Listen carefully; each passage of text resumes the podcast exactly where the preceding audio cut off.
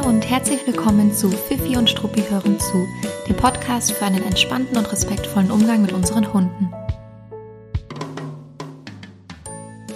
Ich bin Gloria und ich freue mich, dass du hier bist und zuhörst. Seit mittlerweile über sieben Jahren bin ich als Hundetrainerin und in der Verhaltensberatung tätig und heute beantworte ich eine Frage, die mir schon häufiger gestellt wurde und zwar meine Meinung zu körperlichem Blocken. Vor allem in Bezug auf das Thema Leinenführigkeit besteht oftmals Unsicherheit darüber, ob es okay ist, den Hund körpersprachlich zu blockieren und zu blocken, wenn er versucht vorauszulaufen oder einen zu überholen. Und ich gehe heute darauf ein, ob sich körperliches Blocken mit einer positiven Hundeerziehung vereinen lässt und was es damit auf sich hat, dass Hunde untereinander auch so kommunizieren. Wenn du das Thema für dich spannend findest, dann lehne dich jetzt wie immer entspannt zurück und höre einfach zu und ich wünsche dir ganz viel Spaß dabei.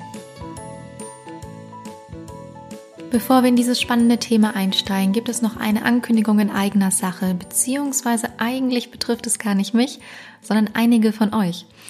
Ähm, denn wenn es im Zusammenleben bei dir und deinem Hund Situationen gibt, in welchen du einfach nicht zu deinem Hund durchdringst oder er für dich nicht ansprechbar ist oder wenn du gerne eine schnellere und zuverlässige Reaktion beim Rückruf hättest, dann könnte das für dich jetzt interessant sein. Ich gebe am 28.07. abends ein Webinar zu genau diesem Thema. Wir sprechen darüber, welche Signale es gibt für den Rückruf, aber auch, um sich die Aufmerksamkeit des Hundes zu holen und in welcher Lebenslage man welches einsetzt. So dass man unterm Strich zuverlässige Signale hat, die in allen Lebenslagen funktionieren. Und ich verrate schon mal so viel vorab.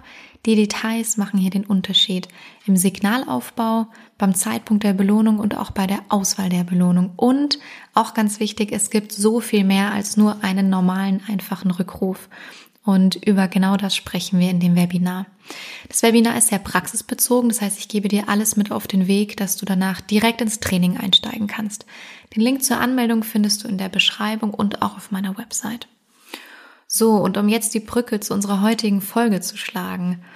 Hm, was Hundebesitzern auch wichtig ist, neben einem zuverlässigen Rückruf, ist eine zuverlässige Leinführigkeit. Hm, ich weiß nicht, ob mir diese Brücke wirklich gelungen ist, aber jetzt sind wir schon mitten im Thema. Das Thema Leinführigkeit ist teilweise ist super wichtig für Hundebesitzer und ist teilweise sogar richtig emotional aufgeladen, weil es verständlicherweise super nervig ist, wenn ein der eigene Hund durch die Gegend zehrt oder man das Gefühl hat, man kann da nichts ausrichten oder dem etwas entgegensetzen. Und natürlich hat man auch oftmals das Gefühl, dass man dann irgendwie beobachtet wird von der Umwelt. Und es ist ein unangenehmes Thema. Daher gibt es viele Hundebesitzer, die unterschiedliche Methodiken ausprobieren, um Leinführigkeit zu üben und letztlich auch zu erzeugen natürlich. Und dabei stoße ich immer wieder auf die Methode des körpersprachlichen Blockens. Also ich beobachte immer wieder, dass Hundebesitzer ab einem gewissen Punkt, wo sie schon einige Dinge mal ausprobiert, ausprobiert haben, die nicht funktioniert haben, dann dazu kommen und auch darüber berichten. Mal mit mehr, mal mit weniger großem Erfolg. Was bedeutet das genau, körpersprachliches Blocken? Der Hund versucht zum Beispiel äh, vorzulaufen, also an einem vorbeizulaufen und der Besitzer dreht sich dann entweder mit dem ganzen Körper vor den Hund und stellt, ähm, stellt sich damit in den Weg von dem Hund oder ähm, er schreitet so mit dem Bein aus und stellt das Bein ähm, vor den Hund und blockt damit den, den Hund, ähm, hindert ihn daran, an ihm vorbeizugehen. Das heißt, unterm Strich, man blockt den Hund mit dem eigenen Körper daran, ähm, vorbeizulaufen, also man hindert ihn daran, weiterzulaufen. Damit soll der Hund lernen, dass es äh, eine gewisse, gewisse Grenze gibt, die er nicht überschreiten soll, darf, in dem Fall auch kann und dann eben im Umkehrschluss nicht mehr nach vorne ziehen soll, sondern eben diese Grenze akzeptieren und annehmen soll. So, das ist der, der Hintergedanke. Es gibt unterschiedliche Intensitäten, mit welchen man das machen kann. Also man kann das sehr ruckartig machen, sich auch körpersprachlich richtig groß machen, ähm, wenn man dann vor den Hund schreitet, so mit so einer Vorwärtsbewegung, die den Hund dann sehr beeindruckt, teilweise auch ängstigt und erschrickt. Man kann das aber auch sehr ruhig machen und ohne dem Hintergedanken des Erschreckens und des Beeindruckens. Und genau an diesem Punkt besteht dann oft die Unsicherheit. Ist das dann vielleicht noch okay? Ist das vereinbar mit positiver Hundeerziehung? Ist das eigentlich Strafe? Weil von außen sieht es doch so harmlos aus. Schauen wir uns mal kurz an, was Strafe ist. Ähm, Strafe bedeutet, dass etwas Unangenehmes hinzugefügt wird. Das ist, um hier fachlich auch ganz korrekt zu bleiben, eine positive Strafe. Klammer auf, es gibt äh, vier Quadranten, die positive und die negative Strafe, die positive und die negative Belohnung. Also das nur als Hintergrundinformation. Und Strafe im Sinne von positiver Strafe bedeutet, dass etwas Unangenehmes hinzugefügt wird, wenn der Hund etwas macht, was er nicht tun soll. Und das Positiv steht dabei nicht dafür, dass dem Hund etwas total Schönes widerfährt, sondern eben dafür, dass etwas hinzukommt, hinzukommt. Also positiv im Sinne von etwas kommt dazu und in dem Fall etwas Unangenehmes wird hinzugefügt. Positive Strafe. Das ist jetzt natürlich ein bisschen Fachvokabular und damit halten wir uns auch nicht allzu lange auf, aber das nur als kurze Herleitung zum Begriff der Strafe. Was passiert beim körperlichen Blocken? Ist das jetzt so unangenehm für den Hund? Hm, stell dir mal vor, also wir starten mal mit einem menschlichen Beispiel. Stell dir mal vor, du gehst mit äh, deinem Partner oder deiner besten Freundin shoppen. Und sagen wir mal, du bist in Shoppinglaune und dein Shoppingbegleit, deine Shoppingbegleitung möchte dich gerne davor bewahren, dass du viel Geld ausgibst. Also immer, wenn du gerade etwas siehst, was dich interessiert und wo du hinschauen willst oder wo du darauf zugehen möchtest, dann stellt sich deine Begleitung dir in den Weg, schneidet dir den Blick ab und schneidet dir den Weg ab, oh, damit du dort eben überhaupt gar nicht hinkommst.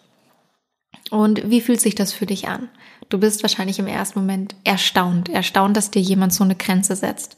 Dann irgendwann genervt, weil du ja doch gerne dorthin möchtest, wo du, wo du gerne hin wolltest. Äh, und bald richtig wütend. Ähm, aber unterm Strich, egal welche Emotionen wir uns da jetzt rauspacken von den genannten, macht es eher positive oder negative Gefühle. Ich würde mal sagen, es fühlt sich unangenehm an. Und das ist zugegebenermaßen ein sehr vermenschlichtes Beispiel, weil es ein Beispiel unter Menschen ist natürlich und nicht unter Hunden. Und es passt deshalb nicht komplett, weil als Mensch kommunizieren wir anders miteinander. Wir kommunizieren anders als Hunde untereinander kommunizieren und wir kommunizieren auch anders als Menschen mit Hunden kommunizieren. Und zum anderen begegnen wir uns als Mensch in der Regel auf Augenhöhe. Außer es handelt sich jetzt hier um ein äh, kleines Kind und einen großen Erwachsenen. Aber wenn wir jetzt mal von zwei erwachsenen Menschen sprechen, dann begegnen wir uns hier ziemlich auf Augenhöhe. Bei unseren Hunden ist es nicht so. Mit denen sind wir nicht auf Augenhöhe, sondern die sind in der Regel viel kleiner und dadurch wirkt unser Körper noch größer und gegebenenfalls auch bedrohlicher auf sie. Also den großen und Größenunterschied, den muss man sich da schon auch bewusst machen, den wir einfach haben unseren Hunden gegenüber. Und das sage ich jetzt nicht nur, weil ich den winzig kleinsten Hund auf der ganzen Welt habe, sondern auch ein großer Hund geht uns ja maximal bis, bis zur Hüfte, würde ich sagen. Also wir haben da schon äh, mindestens doppelt so viel an, an Körpergröße dem, dem Hund da entgegenzusetzen. Wir gehen also auf den Hund zu, in dem Moment, in dem er etwas macht, das er nicht machen soll. Und das erzeugt ein unangenehmes Gefühl beim Hund. Ja, das ist also die, die Strafe, die in dem Fall dann passiert. Was ist mit der Intensität? Was ist, wenn man das nur ganz ruhig und souverän macht und sich nur total ruhig vor den Hund stellt, kein Erschrecken, kein Bedrohen, auch kein Hintergedanke in die Richtung? Unterm Strich ist es ganz einfach. Und zusammengefasst kann man sagen, entweder hat es dann keine Wirkung auf deinen Hund. Ähm, wenn du also, ich sag mal, eine Form der Strafe im Hundetraining so schwach einsetzt, dass es, für, dass es sich für deinen Hund nicht wie Strafe anfühlt, dann hat es keinen Effekt auf deinen Hund. Dann musst du dauerhaft immer und immer und immer wieder blocken, ähm, weil es sonst nicht funktioniert dann ist die Intensität der Strafe zu gering oder es funktioniert, dann hat es aber natürlich einen Effekt auf deinen Hund gehabt, sonst würde er sein Verhalten ja nicht ändern. Und es gibt nur das eine oder das andere. Also es gibt nur, ähm, ich zeige dem Hund, was er machen soll und er wird dafür belohnt oder ähm, ich maßregle den Hund dafür, dass er etwas gemacht hat, was er nicht machen soll. Ich korrigiere es oder ich füge eben etwas Unangenehmes hinzu, also eine Strafe. Ähm, das heißt, es gibt nur das eine wie das andere. Und wenn du das eine einsetzt, also ein körperliches Blocken, dann ist klar, dass wir hier nicht über eine Form der Belohnung sprechen, sondern über eine Form der Korrektur und der Strafe.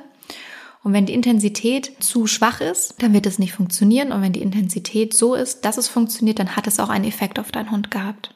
Weil warum sollte er sein Verhalten sonst ändern? Was noch zu dem unangenehmen Gefühl hinzukommt, es frustet den Hund total. Also es ist in hohem Maße frustrierend, wenn einem ständig der Weg abgeschnitten wird. Also auch wenn dein Hund es vielleicht nicht als Strafe empfindet, im Sinne von, der erschrickt sich vielleicht nicht vor deinem Körper, dann empfindet er es aber trotzdem als unangenehm, weil es ihn total frustriert die ganze Zeit. Und mit was verknüpft dein Hund diese negativen Emotionen in dem Moment? Mit dir und deinem Körper wahrscheinlich.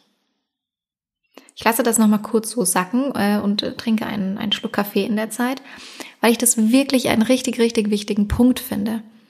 Dein Hund verknüpft es damit, dass du die Bezugsperson auf ihn zugehst, also mit dir, deinem Körper und deiner Annäherung. Und das wird mit einem unangenehmen Gefühl verknüpft. So, und hör dir dazu gerne die Folge von letzten Mal an. Da habe ich ausführlich über unabsichtliche Fehlverknüpfungen gesprochen. Und das wäre zum Beispiel eine. Dein Hund verknüpft es nicht oder nicht nur damit, dass er zu weit nach vorne gelaufen ist, sondern auch mit deinem Körper, mit deinem Erscheinen, also kurzum mit dir. Natürlich gibt es die Ausnahme von der Regel, die ähm, die super speziellen Einzelfallhunde, die es nur mit ihrer Handlung verknüpfen und gar nicht mit der Umwelt.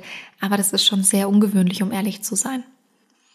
Aber hör dir gerne nochmal die, die Folge von letztem Mal an, wenn du da jetzt nicht genau weißt, wovon ich spreche oder das für dich nochmal ein interessanter Punkt ist. Hunde verknüpfen eben anders als wir Menschen. Und in dem Fall würden die Hunde das, eh, diese unangenehme Handlung eben damit verknüpfen, dass es, dass diese Handlung von uns kommt, von ihrer Bezugsperson, von unserem Körper ähm, und von unserem Erscheinen. Ein weiterer Punkt zum Thema, das ist doch harmlos. Ähm, ich bin ja in Bezug auf Hundeerziehung und Körpersprache natürlich der totale Freak, ja. Deshalb schaue ich mir Videos gerne in Zeitlupe an. Ähm, da sieht man nämlich viel mehr Körpersprache und man sieht die Körpersprache in Zeitlupe. Man kann sich alles ganz in Ruhe anschauen. Und man sieht auf ganz vielen Videos, in welchen Leinenführigkeit so trainiert wird, ganz, ganz viel Meideverhalten des Hundes. Eine sehr unsichere, ängstliche und meidende Reaktion vom Hund. Teilweise auch Stresssymptome, die man dem Hund ansieht. Das sieht man aber nicht, wenn man nebenher an der Leine läuft und sein Training durchzieht. Das sind Feinheiten der Körpersprache und man kann das gar nicht immer aus der eigenen Perspektive sehen. Also damit meine ich gar nicht, ihr könnt das nicht sehen, weil ihr das nicht kennt. Das ist überhaupt nicht wertend gemeint, sondern wenn ihr neben dem Hund geht, habt ihr eine ganz andere Perspektive, als wenn ich jetzt zum Beispiel von außen mir ein Video in Zeitlupe anschaue. Ist ja klar. Zum einen habe ich nochmal ein bisschen einen anderen Blick dafür, hoffentlich. Und zum anderen gucke ich es mir in Zeitlupe an und aus einer anderen Perspektive. Und dann sieht man aber sehr, sehr gut, dass es bei vielen Hunden einfach überhaupt keine harmlose Wirkung hat, sondern der Hund sehr verunsichert aussieht, unsicher, ähm, auch im Sinne von, kann ich da jetzt langlaufen oder kommt dann wieder eine Blockade, Blockierung, ähm, auch Meideverhalten dem, dem Besitzer gegenüber. Und das, das sieht äh, überhaupt nicht, nicht schön aus und ähm, natürlich auch überhaupt nicht harmonisch aus. Also ich fasse nochmal ganz kurz zusammen. Körperliches Blocken ist eine Form der Strafe, da sie ein unangenehmes Gefühl hervorruft. Strafe funktioniert nur, wenn die Intensität stimmt. Wenn du es also zu harmlos machst, dann frustet es nur oder es bewirkt gar nichts und man muss ständig blocken, dann hat man kein erfolgreiches Training. Wenn es funktioniert, dann weil es den Hund beeindruckt hat, weil man eine Intensität gewählt hat, die für den Hund so strafend ist, dass es ihn nachhaltig beeindruckt hat. Achtung vor den Nebenwirkungen von Strafe, die sind nicht harmlos.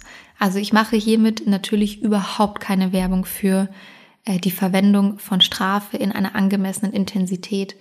Ähm, ich sage nur, ihr müsstet die Strafe mit der passenden Intensität anwenden, damit es nachhaltig funktioniert. Und dann öffnen wir uns aber einen Riesenfass an äh, Nebenwirkungen und Fehlverknüpfungen, die wir alle nicht haben wollen. Die Hunde, die ich kennengelernt habe, ähm, im Training, aber auch im, im, in meinem Umfeld, mh, mm, die so erzogen wurden, die haben entweder gar nichts gelernt. Also die laufen weiterhin nicht, nicht schön an der Leine. Also es hat nichts gebracht. Und zusätzlich ist es meistens der Fall, dass sie hibbeliger wurden, unruhiger wurden an der Leine, reaktiver wurden. Oder sie haben angefangen, ihren Besitzer auch in anderen Lebenslagen stark zu meiden, gehen nicht mehr gerne zu dem Besitzer hin, suchen nicht mehr so häufig Körperkontakt oder vielleicht nur noch ohne Leine oder vielleicht nur noch in der Wohnung, im Haus, aber nicht mehr draußen auf Spaziergängen. Also natürlich macht das etwas mit den Hunden. Ich habe noch nie einen Hund gesehen, bei dem ich weiß, dass er so erzogen wurde ähm, und die Leinführigkeit super gut funktioniert und es keine anderen Probleme gibt, die darauf zurückzuführen sind. Also ich kenne keinen, aber ich kenne natürlich auch nicht alle Hunde. Ja, also hm, ich will nicht ausschließen, dass es Hunde gibt, bei denen es äh, ohne Nebenwirkungen funktioniert hat. Und ich muss dazu sagen, das Problem sind nicht, niemals nie die Hundebesitzer, die teilweise sogar verzweifelt versuchen, ihrem Hund Leinführigkeit beizubringen. Das Problem ist, dass überall suggeriert wird, dass es so harmlos sei. Und ja, von außen sieht es auf den ersten Blick auch manchmal harmlos aus. Aber das ist es eben leider nicht. Und ich hoffe, dass ich an der Stelle das auch ein bisschen erklären konnte, so dass einem oder dass dir jetzt als Zuhörer die Zusammenhänge vielleicht ein bisschen klarer sind. Das, das wäre so ein bisschen meine Intention. Ähm, was ihr am Ende entscheidet, was du am Ende entscheidest, welche Form der Hundeerziehung du einsetzen möchtest, das ist ganz allein deine Entscheidung. Ich habe da für mich meinen Weg gefunden und ich habe da auch eine ganz klare Empfehlung, die ich, glaube ich, auch immer sehr, sehr deutlich ausspreche. Aber was mir noch wichtiger ist, als einen Weg zu empfehlen und vorzugeben, ist eigentlich darüber aufzuklären, was die verschiedenen Methodiken und Erziehungsstile in deinem Hund bewirken. Und wenn du diese Infos alle zusammen hast, dann entscheide gerne auf der Basis. Ähm, aber mir ist es wichtig, auch mal einfach ja, sich anzugucken, ähm, was bedeutet Strafe eigentlich, was hat es für eine Auswirkungen. Auswirkungen ist körperliches Blocken eine Form der Strafe und das ist noch nicht mal wertend gemeint, sondern es sind wirklich Dinge, die die doof gesagt im Lehrbuch stehen und die man nachschlagen und sich anschauen kann und die man sich herleiten kann. Und ich finde es nur wichtig, die Dinge einfach mal auf, auf den Tisch zu bringen und nebeneinander hinzulegen und dann kann jeder abwägen, was er machen möchte. Ein wichtiger Punkt ist noch die Aussage, dass Hunde das doch untereinander auch so machen. Und ich auch diesen Gedanken kann ich total nachvollziehen, weil wenn man sich hündische Interaktion und Körpersprache untereinander anschaut und man findet dort Dinge, die man doch als Mensch auch umsetzen kann. Warum sollte man das nicht machen? Ich finde den Gedanken nachvollziehbar und auch im ersten Schritt naheliegend. Ähm, ich teile den aber nicht komplett. Und ich sag dir auch warum. Vielleicht hast du es mal beobachtet. Hunde blocken sich teilweise untereinander auch tatsächlich, stellen sich in den Weg, schneiden sich den Weg ab, ähm, verhindern, dass ein Hund weitergeht äh, manchmal ist es auch so, wenn man mit einer Gruppe von Hunden spazieren geht und es kommt ein fremder Hund dazu, dann kann es mal sein, dass ein Hund den Weg zu einem anderen Hund abschneidet, so nach dem Motto, nee, nee, hier an mir kommst du nicht vorbei, das ist mein Kumpel und an dem hast du nicht zu schnüffeln. Also Hunde machen das untereinander tatsächlich. Aber Hunde machen das mit ihrer hündischen Körpersprache und diese beinhaltet so viel mehr als nur ein in den Weg stellen. Für uns sieht es so aus auf den ersten Blick, aber Hunde kommunizieren über ihren kompletten Körper. Die Schnauze, die Augen, die Ohren, die Rute, die Körperstellung, die Haare, jegliche Muskeln, die es im Gesicht und am Körper gibt, die man entspannen und anspannen kann. Und zusätzlich natürlich auch noch über Gerüche und auch über auditive Reize wie Knurren oder Bellen. Und wir können das gar nicht nachmachen als Menschen. Also nicht nur die Gerüche oder die Geräusche, Ach, rein physisch können, ist es überhaupt nicht möglich, dass wir die Körpersprache so einsetzen und zeigen, wie Hunde das untereinander machen. Also wäre meine Bitte, dann lass es, dann lass uns das doch bitte auch nicht anmaßen. Ähm, wir können so fein überhaupt nicht kommunizieren. Hunde machen das unfassbar interessant. Eine Körperhaltung, ein Blick genügt oft und der andere weiß Bescheid. Das sieht irre einfach und sehr klar und souverän aus, aber da spielt die komplette Körpersprache mit rein. Und wenn man davon ein Foto macht und das analysiert und sich anschaut, dann ist wirklich alles on point, muss man echt sagen. Also die Ohren, die Augen, äh, der Gesichtsausdruck, die komplette Körperhaltung, alles, alles, alles. Und bei den Hunden, bei denen es eben nicht on point ist und bei dem es eben nicht so souverän ist, da funktioniert es auch meistens in der Interaktion mit anderen Hunden nicht. Also eines ist ganz klar, wir sind keine Hunde und wir werden auch von unseren Hunden nicht als Hunde wahrgenommen. Und wenn du dich in einer Notsituation oder in einer doofen Situation, die halt einfach mal passiert, äh, wenn du dich da mal deinem Hund in den Weg stellst, dann ist es überhaupt kein Drama. Aber eine komplette Trainingsmethode darauf zu basieren, halte ich für falsch und auch nicht für ungefährlich. Hunde können sich übrigens auch wehren, also nur mal so am Rande erwähnt. Und äh, ich glaube auch nicht, dass sich jeder Hundebesitzer jedem Hund in den Weg stellen würde sondern eben nur bei den Hunden, die es mit sich machen lassen. Aber das kann ja eigentlich auch nicht nicht der Weg sein. Und was mir auch wichtig ist zu sagen, nur weil Hunde es untereinander machen, heißt es nicht, dass Hunde es angenehm finden untereinander. Hunde machen das total partiell, nicht ständig während des Spaziergangs. Das wird in einer Situation aus einem ganz bestimmten Grund gemacht. Also es wird wirklich sehr punktuell eingesetzt von Hunden, für, bezogen auf eine ganz klare Situation. Und wir wollen ja, dass der Hund es generalisiert und komplett auf Spaziergängen aufhört, vor uns zu laufen. Das eine hat mit dem anderen überhaupt nichts zu tun. Also ich habe noch nie erlebt, dass ein Hund den anderen jetzt äh, generell davon überzeugen möchte, irgendwelche total, ich kann es gar nicht formulieren, weil es, weil es so unterschiedliche Situationen sind. Also die, die Hunde, die es untereinander einsetzen oder zeigen, die machen das wirklich bezogen auf ein ganz, ganz klassisches Beispiel, einen ganz klassischen Fall. Ja, zum Beispiel, ähm, du darfst hier nicht an meiner Hundefreundin schnuppern, das ist meine. Aber der Hund sagt ja nicht, halte dich bitte immer in jeder Lebenssituation genau dreieinhalb Meter von mir auf äh, und überschreite diese Grenze niemals nie. Das ist eigentlich nicht die Intensität unter Hunden. Das heißt, dieser dieser Ansatz, dass wir Hundenbesitzer eigentlich wollen, dass die Hunde das generalisieren und durchgehend dann dieses Verhalten nicht mehr zeigen, ähm, das ist eine ganz andere Situation und da würde, so würde Blocken unter Hunden gar nicht eingesetzt werden. Also ich finde, die Situationen sind anders und nicht vergleichbar. Und wenn es ständig zwischen zwei Hunden passieren würde, also wie gesagt, es wird eigentlich nur sehr partiell und punktuell eingesetzt, wenn es jetzt ständig zwischen zwei Hunden passieren würde, dann wäre das für den Hund, der geblockt wird, sehr, sehr großer sozialer Stress und in hohem Maße unangenehm. Also die fügen sich nicht und alles ist fein, die leiden ganz schön unter solchen sozialen Stressoren und Situationen, also auch unter Hunden ist es überhaupt nicht gut. Das heißt, wenn es mal in Hundebegegnungen, in hündischer Interaktion punktuell passiert, von allen Seiten verstanden wird und dann löst sich die Situation auf, dann ist es eine ganz normale hündische Kommunikation, in, in der, wie gesagt, super viel körpersprachlich passiert. Wenn es jetzt so wäre, dass man zwei Hunde hat, die zum Beispiel zusammenleben und der eine blockt den anderen ständig im Alltag bei allen möglichen Dingen, dann ist es nichts, was eine normale hündische Kommunikation ist im Zusammenleben. Dann ist es nichts, was die Beziehung fördert zwischen den beiden Hunden und wo man irgendwie sagen kann, ach, das sind ja Hundefreunde sondern das ist auch im ganz, ganz hohen Maß unangenehm für den Hund, der ständig geblockt wird. Und sozialer Stress ist nicht äh, nichts, was man, äh, darf man nicht unterschätzen, äh, was sozialer Stress auf Hunde, bei, bei Hunden auslöst und auf Hunde macht.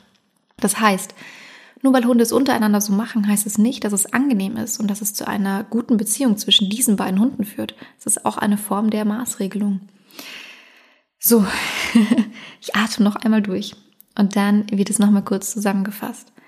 Hunde zeigen teilweise solche Verhaltensweisen untereinander, aber ihre Körpersprache ist viel feiner und abgestimmter. Wir können sie gar nicht nachmachen. Die Situationen sind in der Regel nicht vergleichbar und auch unter Hunden kann es mitunter eine sehr, ein sehr unangenehmes Verhalten sein, das zu sozialem Stress führt und nicht zu einer vertrauensvollen Beziehung. Lass uns nicht versuchen, wie Hunde zu handeln. Lasst uns unseren menschlichen Intellekt nutzen, den wir haben. Ähm, wir wissen, wie Hundeerziehung funktioniert bzw. funktionieren kann und Leineführigkeit kann man wirklich gut trainieren. Und nur weil der bisherige Weg nicht geklappt hat, heißt es nicht, dass es keinen gibt. Und damit verabschiede ich mich jetzt von euch ähm, und verabschiede euch in den heutigen Podcast Feierabend sozusagen. Ihr habt jetzt frei. Und ähm, Genau, wenn ihr Interesse habt an dem äh, Webinar, von dem ich eingangs gesprochen habe, zu den Aufmerksamkeitssignalen und Rückrufsignalen, dann meldet euch gerne an. Ich würde mich total freuen. Ich freue mich jetzt schon drauf und ähm, ja, bis ganz bald.